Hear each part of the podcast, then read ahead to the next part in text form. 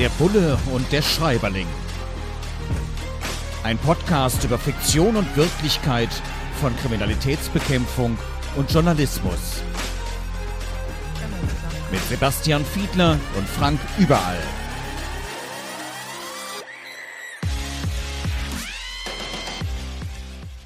Herzlich willkommen zu einer neuen Folge von Der Bulle und der Schreiberling. Heute beschäftigen wir uns, naja, mal wieder mit einem Bestseller-Autor, der irgendwie dauernd gute Romane, dauernd gute Krimis schreibt, nämlich Martin Walker. Täter Ted, der 14. Fall für Bruno, Chef de Police, spielt in Frankreich und hier wird ein uralter Fall wieder aufgerollt, nämlich ein 30 Jahre alter Mordfall.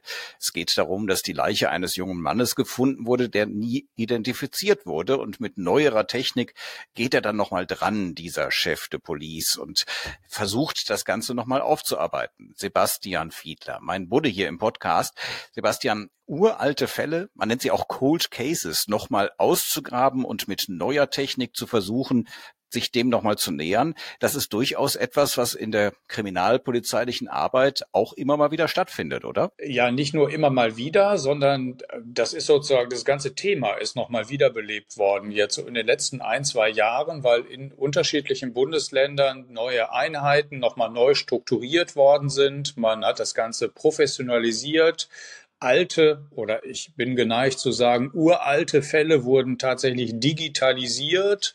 Und dann gibt es, ich kann es jetzt aus Nordrhein-Westfalen mal etwas genauer berichten, eine zentrale Einheit beim Landeskriminalamt. Die nehmen sich die Themen nochmal auch, wie du gerade schon sagst, mit neuer Technik im Zweifel nochmal genauer vor. Ein Beispiel zum Beispiel, man kann mit neuer Technik zum Beispiel anhand von Schädelknochen auch nochmal modellieren, wie eine solche Person zu Lebzeiten ausgesehen hat. Das wäre eine solcher technischen Möglichkeiten. Ja, ich habe es jetzt hier in diesem Buch gelesen, erst 1984 ist dann wirklich diese DNA-Struktur, also letzten Endes unser Erbgut, dass man das analysieren kann, entdeckt worden. 84, das ist noch gar nicht so furchtbar lange her. Und wenn man sich vorstellt, dass eben Fälle möglicherweise sehr, sehr alt sind, dann noch Asservate, also Beweismittel vorhanden sind, wo man noch DNA-Struktur rausziehen kann, das ist ja schon total spannend, dass man diesen genetischen Fingerabdruck dann auch zum Teil nach sehr, sehr langer Zeit nochmal herausholen kann. Äh, das Ganze aber auch erst ganz langsam in die Polizeiarbeit, so wird es hier beschrieben, übernommen worden ist.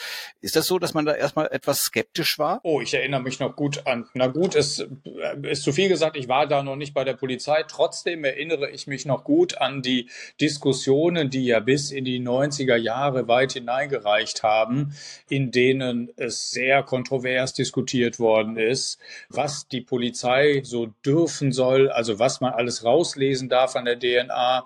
Ich erinnere mich an einen Kollegen, einen gemeinsamen Bekannten von uns, nämlich dem Kölner Chef vom Bund Deutscher Kriminalbeamter, der da sehr viel Öffentlichkeitsarbeit damals geleistet hat. Heute ist das ein Instrument aus dem Bereich der Selbstverständlichkeit, würde ich fast geneigt sein zu sagen. Also vieles dieser damaligen Kritikpunkte, viele sind weg, aber trotzdem gibt es wieder neue aktuelle Diskussionen. Eine ist noch gar nicht so ganz lang her. Da hat man nämlich darüber darüber diskutiert, ob man noch neuere Möglichkeiten aus dem Bereich DNA nutzen darf, nämlich ob es jetzt möglich sein sollte, Haarfarben, Hautfarben, oder ein Punkt, der nennt sich biogeografische Herkunft, ob man so etwas da herauslesen darf. Ein paar der Teile, die ich gerade genannt habe, sind inzwischen gesetzliche Realität geworden. Der letzte Teil nicht. Das würde nämlich bedeuten, dass ich aus einer DNA herauslesen kann, ob jemand, der diese DNA dort, also zu dem die gehört, ob der aus dem, vom afrikanischen Kontinent kommt, ob der eher aus Asien stammt und so. Das hat man abgelehnt. Mhm. Wenn man jetzt so uralte Fälle aufgreift, also üblicherweise versucht man ja auch mit Zeuginnen und Zeugen zu sprechen und das wird hier bei Martin Walker auch angesprochen. Naja, manche haben dann mittlerweile Alzheimer, sind sehr, sehr alt oder manche sind auch verstorben. Also ich kenne es aus dem journalistischen Bereich, dass man Informationen bekommt, dass man an Menschen herankommt und ja, wenn sie dann schlicht und ergreifend nicht mehr da sind, dann ist natürlich auch der Informationsquell versiegt. Das ist ja schon eine Riesenherausforderung für polizeiliche Arbeit, dann überhaupt noch jemanden zu finden bei diesen Cold Cases, wenn die länger her sind ja, schlicht und ergreifend noch lebt und noch auskunftsfähig ist. Ne? Das ist absolut richtig. Und genauso schwierig ist es, noch weitere Zeuginnen und Zeugen zu finden, weil ja immer mal wieder solche Code Cases auch bei Aktenzeichen XY ausgestrahlt werden, mit dem Versuch, dass Leute sich vielleicht an bestimmte ganz besondere Gegebenheiten doch noch erinnern können und sich vielleicht nochmal melden. Und hin und wieder gelingt das überraschenderweise tatsächlich doch. Mhm. Wenn die dann überhaupt Lust haben, Auskunft zu geben. Das wird hier auch beschrieben, eine Geschäftsfrau, die sagt, mein Gott, also ich soll als Zeugin jetzt aussagen, aber ich habe ja auch ein Geschäft zu leiten und ich kann doch jetzt nicht alles stehen und liegen lassen, nur weil Sie jetzt Fragen haben. Das ist auch noch zu einem uralten Fall.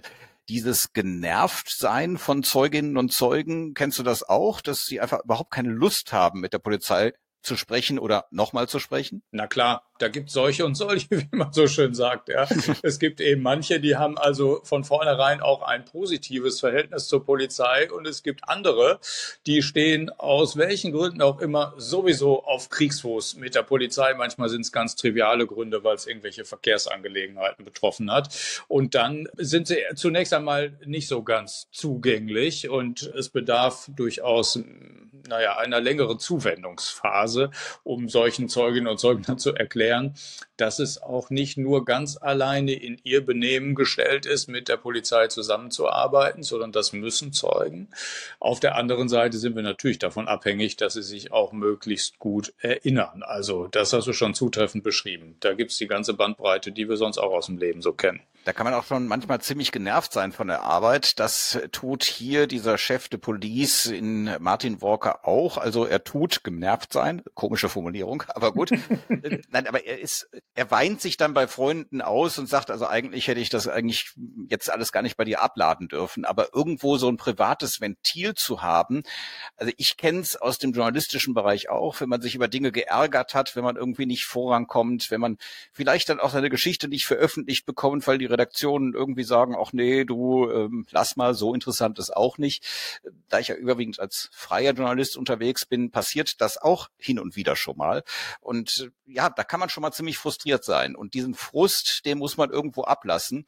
Mm, deine Partnerin findet das wahrscheinlich auch oder fand das zu deiner aktiven kriminalpolizeilichen Zeit möglicherweise auch manchmal nicht ganz so prickelnd, dass du dann erstmal so richtig deinen Frust los wirst, oder? Ja, bis zu einem gewissen Grad. Also man, man stößt auch das wahrscheinlich sehr menschlich, bis zu einem gewissen Grad, äh, Grad auf großes Verständnis, wenn sich das aber zu oft dann wiederholt, also dieselben Frustrationsereignisse immer wieder vorgetragen werden, dann stößt das, glaube ich, bei nahezu jedem Dritten dann irgendwann auf eine Art von genervt sein. Das ist, glaube ich, schon so.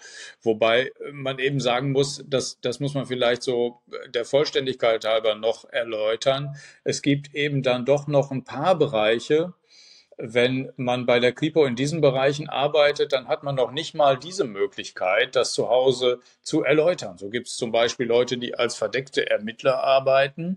Die können also nicht ihren Frust aus dem Arbeitsalltag mit nach Hause ins Privatleben bringen, weil das dem verschlossen bleibt. Und genauso geht es Kolleginnen und Kollegen, die in irgendwelchen Spezialeinheiten arbeiten, auch die müssen das untereinander möglichst austragen und müssen sich untereinander möglichst intensiv austauschen, weil sie eine, naja, wie man so schön neudeutsch sagt, eine Chinese Wall in sich drin haben, sozusagen. Sie müssen also immer unterscheiden, wem erzähle ich was und mit wem kann ich was besprechen. Das gehört schon auch noch mit zur Vollständigkeit dazu. Ich könnte mir vorstellen, dass vielleicht bei manchen deiner Kollegen auch so ist, die im investigativen Bereich arbeiten, weil ich vor nicht allzu langer Zeit mir nochmal so ein Buch zu den Swiss Secrets durchgelesen habe und habe festgestellt, dass es da auch manche Journalistinnen und Journalisten gibt, die auch tatsächlich mehr oder weniger verdeckt ermitteln. Ja, bei mir beispielsweise. Also als ich meine jetzige Freundin, Lebensgefährtin kennengelernt habe, habe ich auch gesagt, hör mal, es gibt Situationen, da kann ich dir nicht sagen, wo ich bin, mit wem ich mich treffe. Lasse mein Handy zu Hause, weil äh, früher konnte man, äh, wir haben haben beide schon ein paar Tage mehr auf dem Buckel. Wir kennen das noch, die Zeit, als es gar keine Handys gab. Wir kennen noch die Zeit, als man bei Handys einfach den Akku rausnehmen konnte und dann war der, das tatsächlich nicht mehr erreichbar. Heute bei den modernen Geräten geht das so nicht mehr. Das heißt, ich lasse dann tatsächlich mein Handy zu Hause, fahre dann irgendwo hin, treffe mich mit jemandem und kann eben wirklich niemandem erzählen, mit wem ich mich treffe, warum ich mich treffe, an welcher Geschichte ich gerade dran bin, auch im privaten Bereich nicht.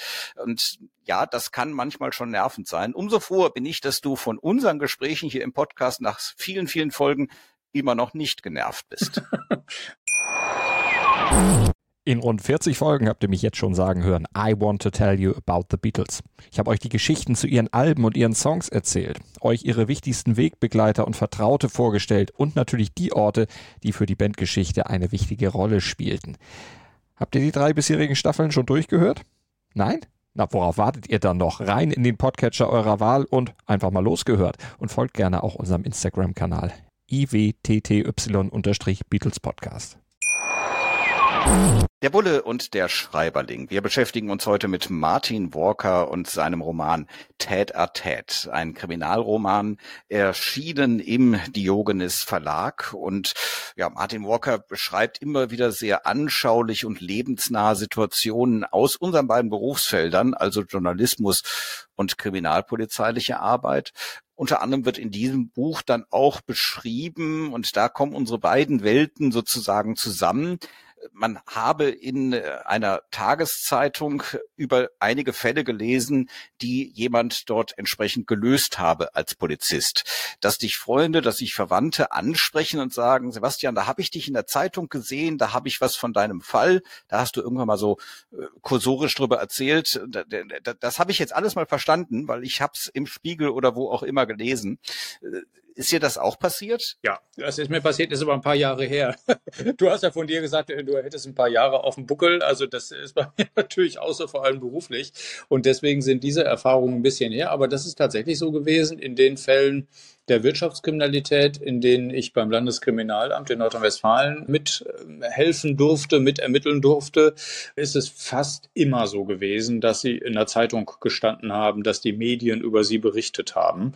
Und äh, die Tatsache, dass ich dort Teil der Ermittlungskommission gewesen bin, ist ja nicht wahnsinnig geheimgehaltungsbedürftig gewesen oder so. In, insoweit kann ich das tatsächlich noch nachfühlen. Das war schon so, wobei es immer mal wieder auch so war, dass wir in der Ermittlungskommission selbst von der ein oder anderen Presseberichterstattung auch überrascht worden sind, weil wir im Vorwege darüber nichts wussten.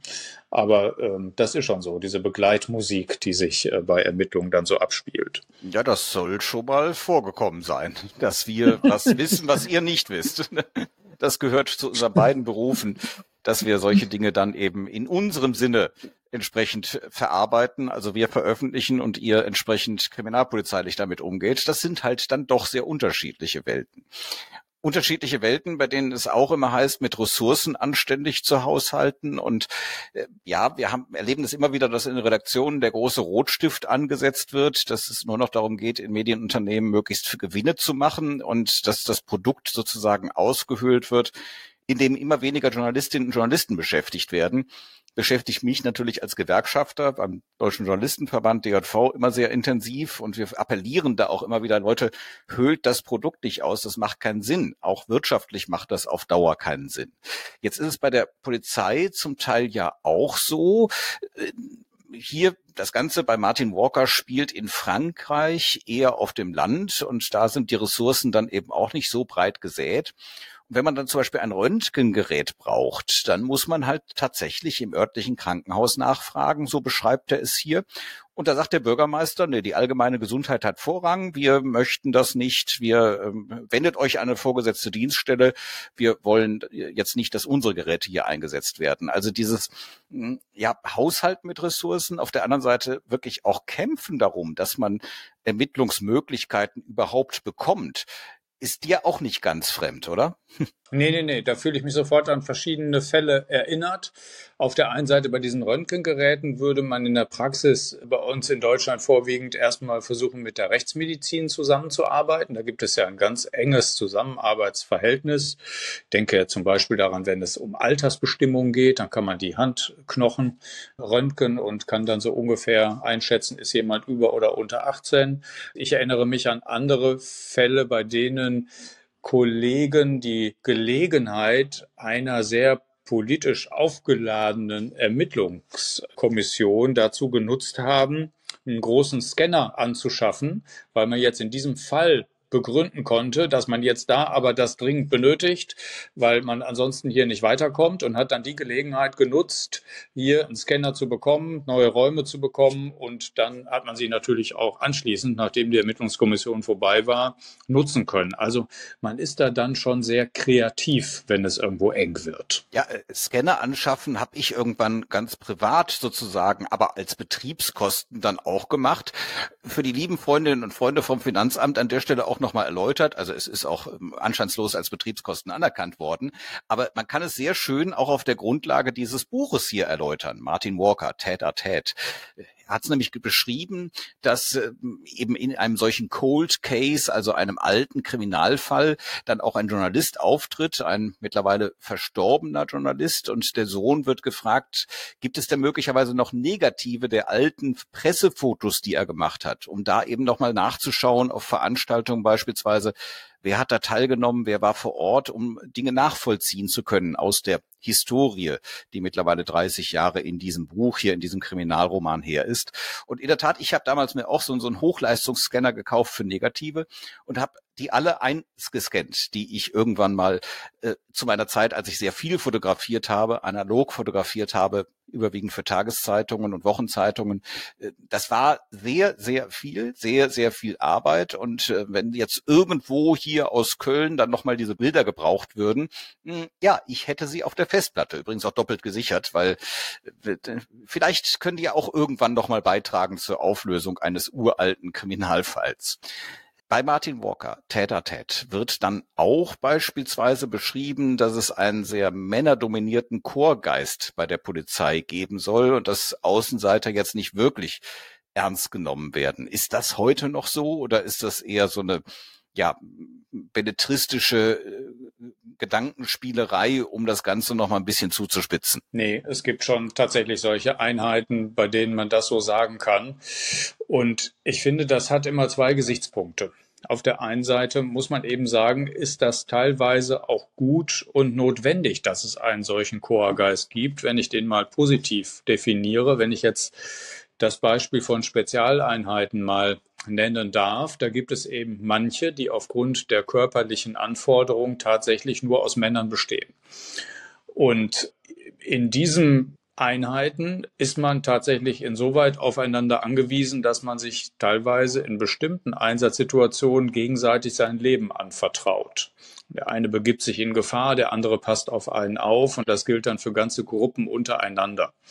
Und da gibt es dann natürlich eine Art von Gruppengefüge, das am Ende natürlich nicht dazu führen soll, dass man sich über irgendwelche Regeln hinwegsetzt. Das ist eben sozusagen manchmal die Schattenseite gewesen, über die wir auch schon hin und wieder in der Öffentlichkeit lesen mussten. Ähm, aber man kann schon durchaus sagen, das ist schon sehr stark an der Realität, dass es sowas gibt, aber eben mit Licht und Schatten. Und auf den Schatten muss man sehr intensiv aufpassen und muss zusehen, dass es Mechanismen gibt, insbesondere auch für die Vorgesetzten, die frühzeitig erkennen, wenn da irgendwie was aus dem Ruder läuft. Apropos Vorgesetzte, das wird ja auch thematisiert bei Martin Walker, dass man natürlich immer eine Befehlskette einzuhalten hat. Polizei ist sehr hierarchisch organisiert. Es gibt auch für Informationen eine Befehlskette und hier hält sich die Hauptperson nicht immer da dran und sagt, na man muss auch mal Informationen austauschen außerhalb dieser formalen Strukturen. Das hast du natürlich nie gemacht, ne? ja, das ist eher so für die Befehlskette. Das ist, glaube ich, eher ein Begriff aus dem Bereich der Bundeswehr. Äh, bei uns ist es vornehmend der Dienstweg auf der einen Seite und diese Art von Befehlskette, so wie sie da genannt wird, die ist eher so in Einsatzsituationen einschlägig. Und es gibt ehrlicherweise im Dienstalltag an vielen Stellen mehr oder weniger latente Durchbrechungen, das muss man schon sagen. Die gibt es übrigens aus beiden Richtungen. Ich kann mich zum Beispiel erinnern, dass es im Landeskriminalamt mal einen Abteilungsleiter gab, der dann immer seinen Toilettengang auf der anderen Etage nutzte, um mal bei den Büros vorbeizugehen und hier und da bei dem ein oder anderen Sachbearbeiter in der Tür zu bleiben und sich mal so ein direktes Bild zu machen. Also er umging dann die Dienstwege, die eigentlich dazwischen, da gab es also noch zwei Etagen von Vorgesetzten da mindestens, die dazwischen lagen, die umging er dann. Also das hat schon auch zwei Richtungen, immer nur das Umgehen des Dienstweges. Da hat dann der Begriff Dienstweg beim Gang zur Toilette auch nochmal eine ganz neue Bedeutung. Ja, wir, auch das. Wir lernen wieder einiges und diesmal am Beispiel von Martin Walker und dem Kriminalroman Täter Tät, der 14. Fall für Bruno, Chef de Police. Erschienen im Diogenes Verlag und wir sind in 14 Tagen wieder da mit dem nächsten Belletristik-Bestseller, mit dem nächsten Kriminalroman, den wir auf Herz und Nieren testen. Für heute vielen Dank fürs Zuhören. Der Bulle und der Schreiberling. Ein Podcast über Fiktion und Wirklichkeit von Kriminalitätsbekämpfung und Journalismus. Mit Sebastian Fiedler und Frank Überall.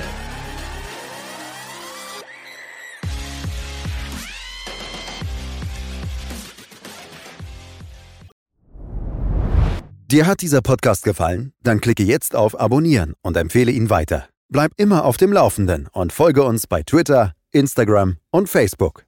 Mehr Podcasts findest du auf meinpodcast.de.